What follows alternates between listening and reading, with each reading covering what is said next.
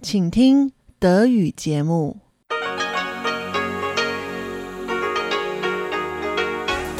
Hier ist Radio Taiwan International. Herzlich willkommen zum halbstündigen deutschen Programm von Radio Taiwan International. Am Mikrofon begrüßt Sie Lukas Klipp. Und folgendes haben wir am Donnerstag, den 27. Juli 2023 für Sie im Programm. Zuerst die Nachrichten des Tages, anschließend folgt meine Sendung Taiwan 2.0. Heute sprechen wir in Taiwan 2.0 darüber, wie der taiwanische Fabless-Hersteller MediaTek es geschafft hat, ein GPT-Modell in chinesischen Kurzzeichen zu erschaffen und was für Herausforderungen Taiwan in naher Zukunft in der AI-Branche zu bewältigen hat. Und zum Abschluss rund um die Insel mit Ilung Huang. Ist Taiwans Küche taiwanisch oder chinesisch? Radio Taiwan International sprach über Taiwans Küche und kulinarische Besonderheiten mit der Journalistin und Kochbuchautorin Clarissa Wei. Doch hören Sie zuerst die Nachrichten des heutigen Tages.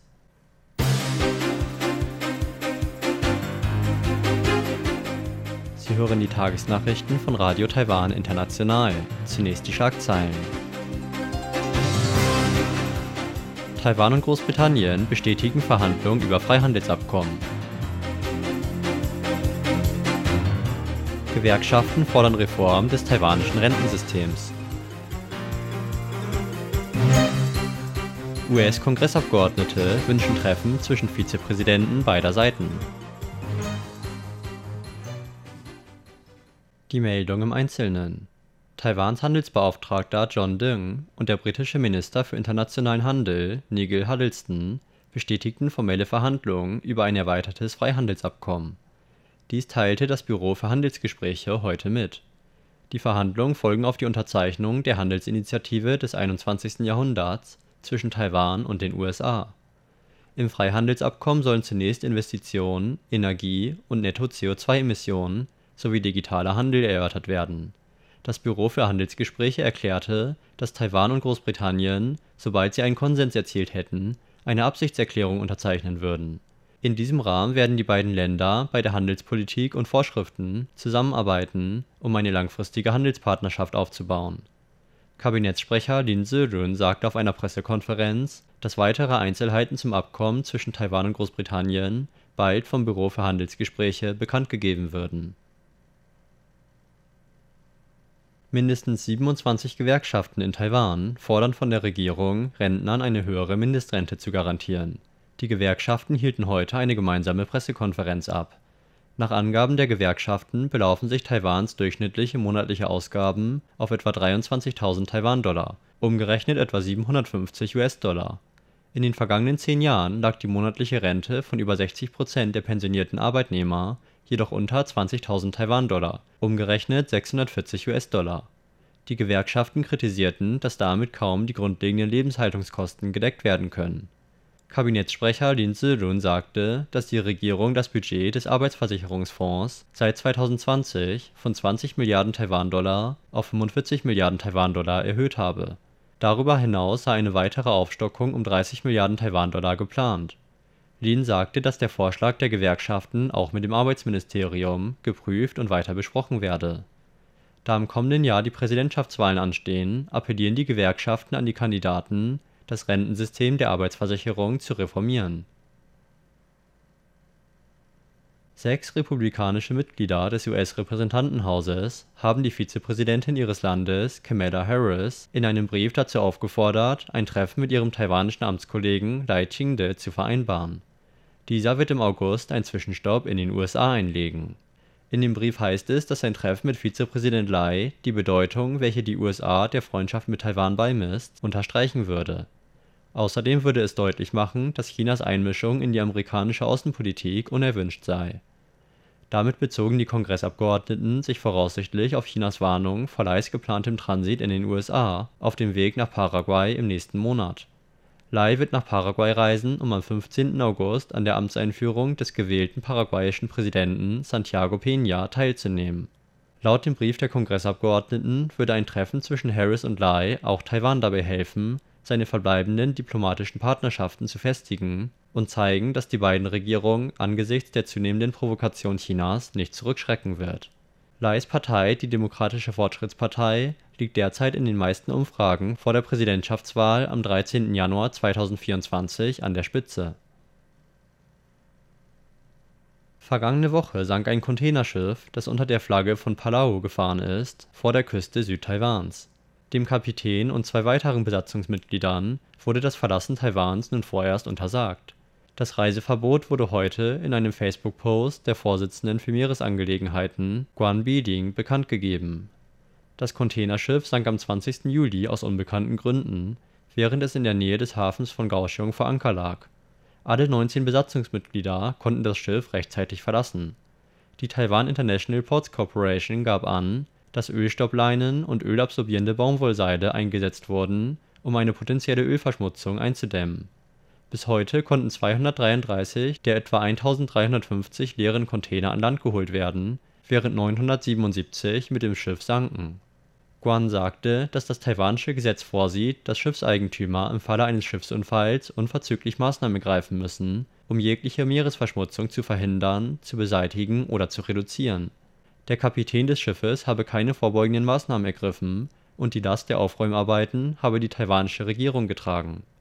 Guan sagt, dass die Kosten für die Sanierung sowie die Verluste, die den Fischern durch die Verschmutzung entstehen, vom Verursacher getragen werden müssen.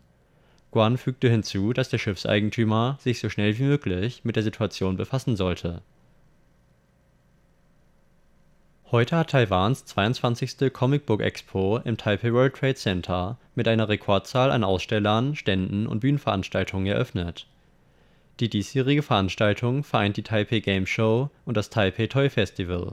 Neben rund 1200 Ständen und 125 Ausstellern werden Synchronsprecher, Künstler, Prominente, VTuber und mehr auftreten und sich mit ihren Fans treffen. Der Veranstalter Chinese Animation and Comic Publishers Association schätzt, dass die Zahl der Besucher 600.000 übersteigen wird. Der Umsatz wird auf etwa 250.000 Millionen Taiwan-Dollar geschätzt. Der Höhepunkt der heutigen Veranstaltung war der Auftritt von Travis Japan, einer aufstrebenden japanischen Boyband, deren sieben Mitglieder am Eröffnungstag ihr Debüt in Taiwan gaben Takuya Eguchi, der Lloyd Folger in der beliebten Show Spy Family spricht, und Yuki Kaji, der Eren Yeager aus Attack on Titan seine Stimme leiht, werden ebenfalls auf der Comicmesse anwesend sein. Der jüngste Gewinner des Tezuka Osamu Kulturpreises, Uoto, und Chen Mo, der Künstler des berühmten Manga The Ravages of Time, werden ebenfalls an Autogrammstunden teilnehmen. Die Comic-Ausstellung ist bis zum 31. Juli täglich von 10 bis 18 Uhr geöffnet Kommen wir zur Börse. Der TAIEX ist heute um 79 Punkte gestiegen, lag also 0,46% im Plus. Damit lag der Abschlusskurs bei 17.242 Punkten. Das Handelsvolumen an diesem Donnerstag betrug 350 Milliarden Taiwan-Dollar, umgerechnet etwa 11 Milliarden US-Dollar. Es folgt das Wetter für Donnerstag, den 27. Juli 2023.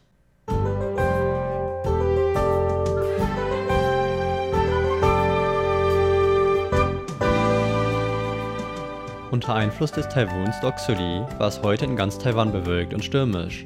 Im Norden blieb es weitestgehend trocken, im Süden gab es jedoch starke Niederschläge. Die Höchsttemperaturen im Norden lagen bei 30 Grad, im Süden erreichten sie 26 Grad.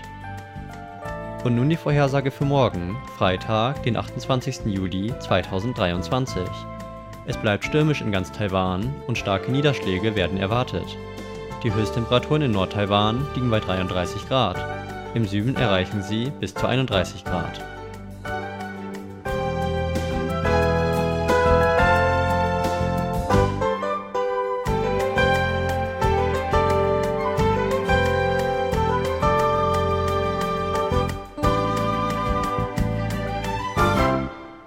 Das waren die Nachrichten des heutigen Tages.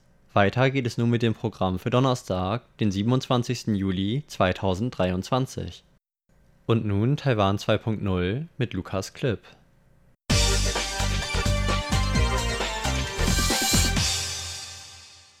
Herzlich willkommen, liebe Hörerinnen und Hörer, bei unserer heutigen Sendung von Taiwan 2.0. Die AI-Branche ist in den vergangenen Jahren förmlich explodiert. Mit der Ankunft von AI-gesteuerten Sprachmodellen wie ChatGPT steht Unternehmen ein fundamentaler Wandel bevor. Viele sprechen bereits von einer AI-Revolution. Auch Taiwan gibt sein Bestes, um auf der AI-Welle mitzureiten. Ende Februar kündigte der taiwanische Fabless-Hersteller MediaTek einen wichtigen Meilenstein im Bereich der künstlichen Intelligenz an. Der Geschäftsleiter Xu Da-Shan verkündete, dass man bald ein Großsprachenmodell in chinesischen Langzeichen herausbringen wolle. Das vom amerikanischen Unternehmen OpenAI entwickelte ChatGPT hat einen Boom bei sogenannten LLMs (großen Sprachmodellen) ausgelöst. Google und Meta haben bereits ihre eigenen Modelle veröffentlicht. Viele in der Branche gehen davon aus, dass eine Vielzahl von Technologie-Apps in Zukunft von einigen wenigen amerikanischen Technologieunternehmen dominiert werden, genauso wie Cloud-Dienste von Amazons AWS, Microsoft Azure und Google Cloud dominiert werden. Man geht davon aus, dass LLM-Anbieter dabei noch weitaus größeren Einfluss ausüben werden. Dieser Trend hat praktisch über Nacht ein globales Wettrüsten um die Vorherrschaft in großen Sprachmodellen ausgelöst. China hat UDAO entwickelt, Frankreich hat Bloom und Südkorea hat Hyperclover. Um nicht auf der Strecke zu bleiben, hat Taiwan nun vor einigen Monaten das weltweit erste AI-Sprachmodell mit chinesischen Langzeichen veröffentlicht, das kostenlos verwendet werden kann. Dieses Sprachmodell mit dem Namen Taiwan-GPT also taiwanisches GPT wurde unter Verwendung des Open-Source-Sprachmodells Bloom von MediaTek Research in Zusammenarbeit mit der Academia Sinica und der National Academy for Educational Research entwickelt. Was ist ein LLM eigentlich genau?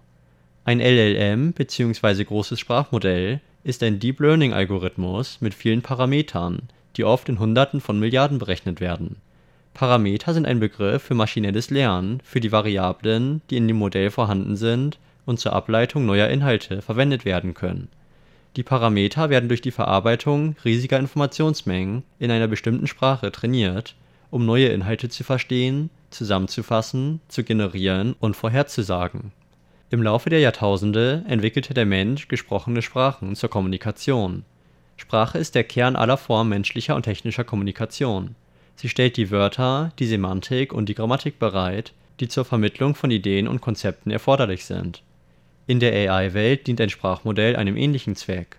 Es bietet eine Grundlage für die Kommunikation und die Generierung neuer Konzepte. Ein LLM ist die Weiterentwicklung dieses AI-Sprachmodellkonzepts, das die für Training und Inferenz verwendeten Daten dramatisch erweitert. Dies führt wiederum zu einer massiven Steigerung der Fähigkeiten des AI-Modells. Zwar gibt es keine allgemein anerkannte Zahl dafür, wie groß der Datensatz für das Training sein muss, doch ein LLM verfügt typischerweise über mindestens eine Milliarde oder mehr Parameter. In der Vergangenheit konzentrierten sich die meisten LLMs auf Englisch, und die chinesischen Systeme waren auf in China verwendete Kurzzeichen ausgerichtet. LLMs, die auf den in Taiwan verwendeten Langzeichen basieren, bekam man nur selten zu Gesicht da das GPT-Sprachmodell von OpenAI nicht Open Source ist, kann der Zugriff nur über die API-Verbindung eines GPT erfolgen. Das bedeutet, dass Benutzer keine Kontrolle über die GPT-Modelle haben, um ihre eigene Forschung voranzutreiben.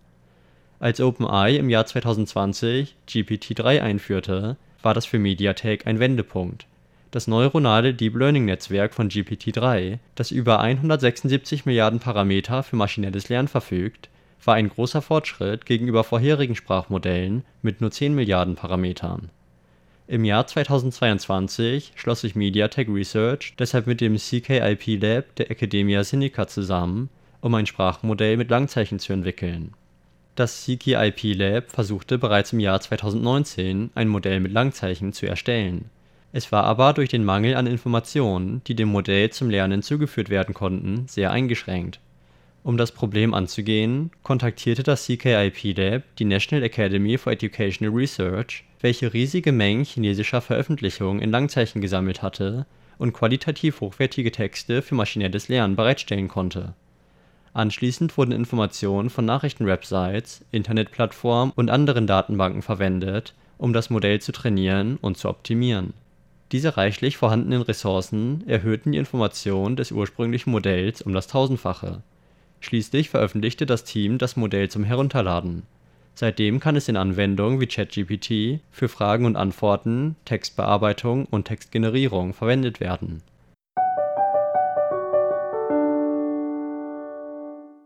Das Sprachmodell Taiwan GPT ist zwar noch klein, Aber wenn es weiter trainiert und erweitert wird, wird in Zukunft mehr Rechenleistung erforderlich sein. Woher bekommt man diese Rechenleistung?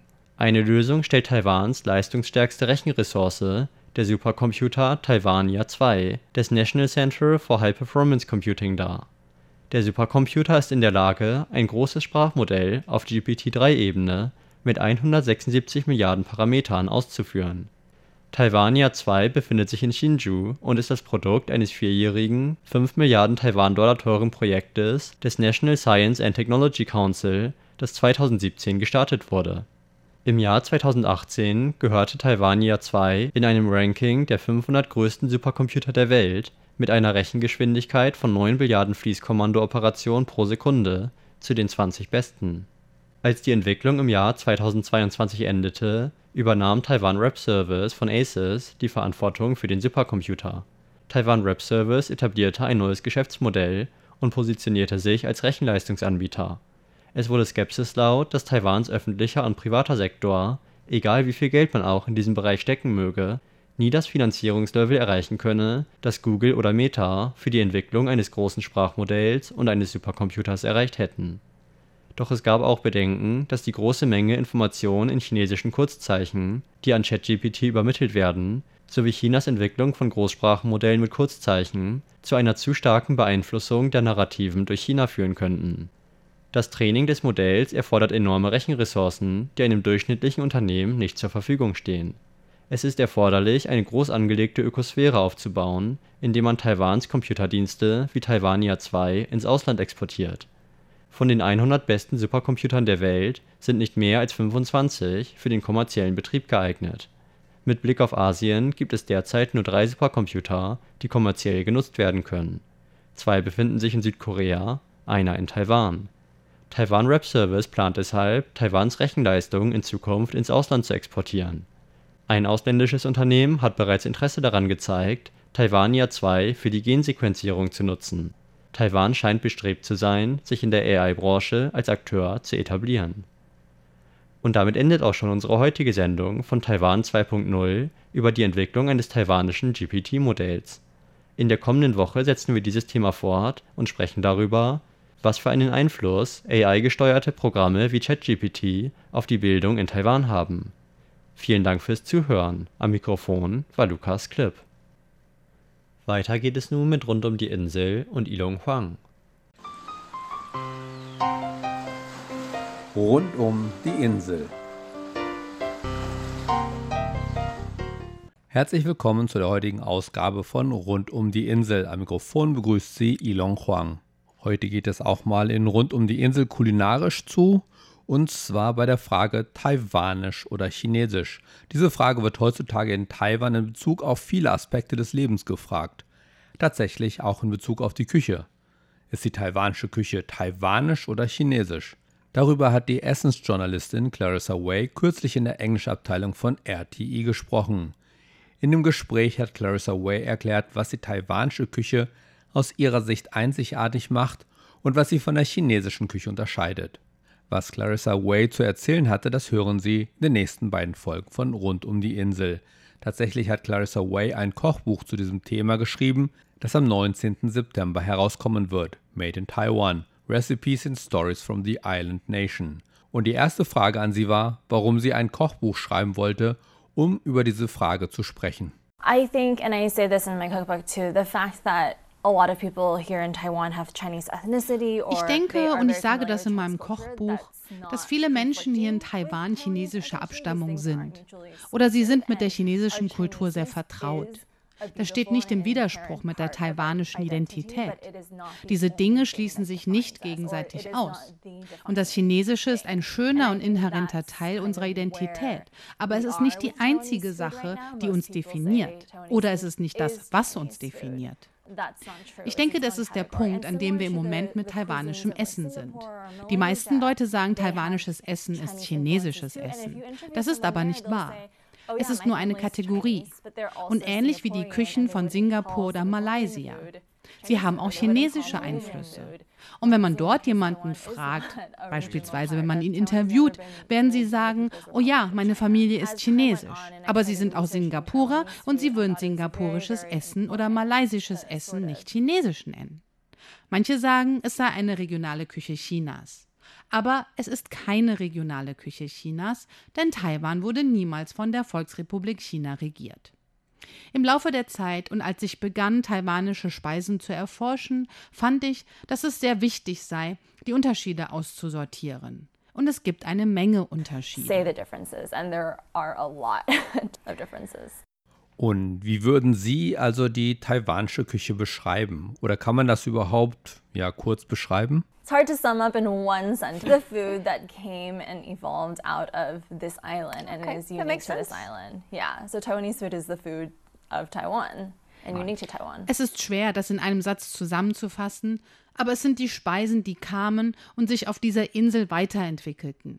Also taiwanische Speisen sind Speisen von Taiwan, die einzigartig für Taiwan sind. Und es gibt tatsächlich viele Einflüsse von verschiedenen Ländern wie Japan und die USA. Können Sie uns einige dieser Einflüsse beschreiben? First, we have the indigenous people and their food culture is still present um, in very subtle ways and like the ingredients. Zunächst haben wir die indigenen Völker. Deren Essenskultur ist noch in sehr feiner Weise erhalten, wie zum Beispiel die Zutaten, die wir verwenden. Aber der erste wichtige Einfluss kam von 200 Jahren während der Qing-Dynastie. Und viele Leute sagen, aber die ersten Immigranten, die kamen, waren aus China. Also hat Taiwan chinesische Speisen. Aber viele der ersten Immigranten, die von Europa nach Amerika kamen, kamen auch vor 200 Jahren. Und man würde auch nicht sagen, dass amerikanische Speisen britisch seien. Damals waren die chinesischen Einwanderer nach Taiwan wirklich arm. Es wurden viele Austern verwendet, häufige Verwendung von Stärke und viel eingelegtes Gemüse. Es gab viel eingelegte Wassermelonen, was man heute noch in Tainan sehen kann. Und viele eingelegte Mangos. Und Reis war tatsächlich ziemlich selten für die normale Bevölkerung, denn er war zum Verkauf bestimmt. Die meisten Menschen verdickten Speisen mit Stärke aus Süßkartoffeln. Deshalb haben wir heutzutage auch diese Geng, diese verdickten Suppen. Das ist aus dieser Zeit. Dann waren da die Niederländer. Diese inspirierten unsere Kultur des Frittierens. Die Suppen mit frittierten Makrelen, das ist von ihnen. Und dann die japanische Zeit war wirklich interessant. Sie monopolisierten all unsere Kernindustrie. Unser Zucker, unsere Sojasauce, unser Reisessig, unser Reiswein, das wird heute noch auf die japanische Weise hergestellt. Und ich denke, das ist der Punkt, an dem ich meinen Heureka-Moment hatte. Wenn man taiwanische Rezepte auf Englisch googelt, wird oft gesagt, man kann Shaoxing-Jiu benutzen, also Shaoxing-Reiswein. Aber wenn man taiwanischen Mijiu nimmt, das ist taiwanischer Reiswein, und diesen mit Shaoxing-Jiu-Reiswein vergleicht, dann riecht man, dass es ganz verschiedene Dinge sind. Taiwanischer Reiswein riecht und schmeckt mehr wie Sake zum Kochen als nach Shaoxing-Reiswein und sieht auch so aus. Das gleiche gilt für Sojasauce. Die Tatsache, dass die Bausteine taiwanischer Küche einzigartig für Taiwan sind und eher Japan als China ähnelt, zeigt, dass es eine eigenständige Küche ist. Is unique to Taiwan and more similar to Japan than China. It goes to show it is its own separate cuisine. Und heutzutage gibt es in Taiwan einige interessante Angewohnheiten, wie am Morgen zum Beispiel Hamburger zu essen oder eine Art von Hamburger. Können Sie uns sagen, wie sowas angefangen hat? We move further on in time during the Cold War. In 1954, the United States flooded Taiwan with US aid in the form of wheat. They gave Taiwan billions. Ja, so, wir bewegen uns weiter in der Zeit. Nach dem Zweiten Weltkrieg, während des Kalten Krieges, unterstützten die Vereinigten Staaten Taiwan mit US-Hilfe in Form von Weizen. Sie gaben Taiwan Milliarden von Dollar in Geld und auch in vielen Weizenlieferungen. Und man sagte, dies sei ein viel besserer Einfluss gegen den Kommunismus als Bomben. Aber Taiwan ist ein subtropisches Land. Weizen wächst hier nicht so gut. Die Leute hier hatten deshalb keine Ahnung, was man damit machen sollte. Aber sie schickten Leute in die Staaten, damit diese lernten zu backen, um zu lernen, was man mit Weizen macht. Das ist auch ungefähr die Zeit, als die erste Welle von chinesischen Flüchtlingen aus China und während des Bürgerkrieges kam. Und viele von ihnen kamen aus dem Norden. Dort ist man es traditionell gewöhnt, mit Weizen zu kochen oder Gerichte basierend auf Teig zuzubereiten und sie fingen an, den Weizen zu benutzen, um Nudeln oder Teigrollen zu machen, um Pfannekuchen ähnliche Speisen und so weiter herzustellen. Taiwaner waren es wirklich nicht gewöhnt, große Mengen Weizen zu essen. Es gab einige Gerichte. Es gibt zum Beispiel ein Gericht namens Peddlers Noodles, Danzi Mian.